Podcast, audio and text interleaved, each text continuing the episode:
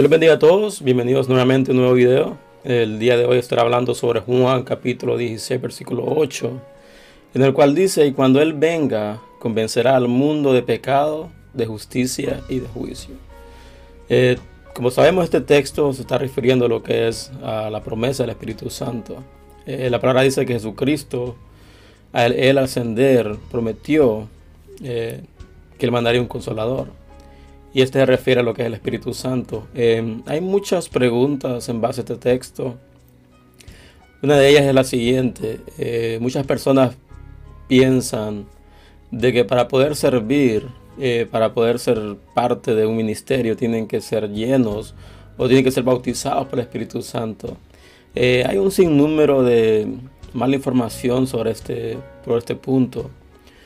Porque la palabra dice de que a nosotros confesar a Jesucristo como Señor y Salvador, eh, recibimos el Espíritu Santo. Pero una cosa es recibir el Espíritu Santo y otra cosa que el Espíritu Santo se manifieste, que el poder del Espíritu Santo se manifieste en nosotros. Eh, por lo general, cuando nosotros evangelizamos, cuando nosotros invitamos a alguien en la congregación y esta persona no llega o sencillamente no quiere asistir, eh, comenzamos a a cuestionarnos nosotros mismos de que tal vez no hemos sido lo suficientemente insistentes, tal vez no hemos hablado lo suficiente. O muchas veces em, hablamos con alguien, tratamos de entrar en razón a alguien de que está haciendo las cosas mal.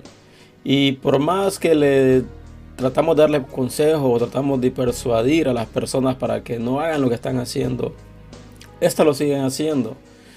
Y la realidad es esta, la realidad es de que nos olvidamos de que quien hace la obra es el Espíritu Santo. El Espíritu Santo, como dice el texto, es el, que convencerá al mundo del pecado, convencerá al mundo de justicia y de juicio. Eh, nosotros em, como ministros debemos de ser nada más un instrumento, un instrumento acto, un instrumento capacitado para trabajar de la forma correcta en la mano de Dios.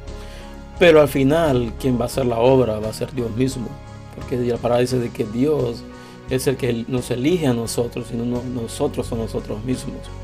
Por eso debemos de ser eh, conscientes de que nuestra obligación eh, como hijos de Dios es de predicar el Evangelio, es de testificar lo que Dios hace en nosotros. Pero quien va a hacer la obra al final y al cabo va a ser el Espíritu Santo. Nosotros no somos Espíritu Santo para convencer a nadie de pecado. Nosotros, por más buenas intenciones que tengamos, no vamos a convencer al mundo de que se convierta el Evangelio. Es Dios mismo haciéndolo. Em, hablando del tema em, sobre lo que el Espíritu Santo hace, em, tal vez te ha pasado o estás pasando por el punto donde tú has comenzado a trabajar arduamente en tu ministerio y por más que tú eh, trabajas, por más cosas que tú haces, eh, tu ministerio no sube, eh, tu ministerio sigue estancado. Y muchas veces, como hablaba al principio, nosotros queremos hacer la obra del Espíritu Santo. nuestra obligación como ministros es prepararnos, es estudiar la palabra, es orar, es ayunar por lo que estamos haciendo, orar por el ministerio, orar por las personas, que nos gustaría que, formaran parte de nuestro ministerio. Pero al final y al cabo, quien va a hacer la obra es el Espíritu Santo. Así que si tú estás pasando por un momento donde te has sentido frustrado, donde has hecho todas las cosas que están a tu alcance para que tu ministerio comience a dar fruto, y por más que te esfuerzas, por más que trabajas, no miras fruto, déjame decirte de que tenemos que darle el espacio al Espíritu Santo. Debemos de confiar en lo que el Espíritu Santo debe hacer. Debemos de dejarle a Él la parte que a Él le corresponde y hacerla nuestra. Así que si este mensaje de bendición para tu vida, compártelo y les espero el siguiente fin de semana y que Dios les bendiga.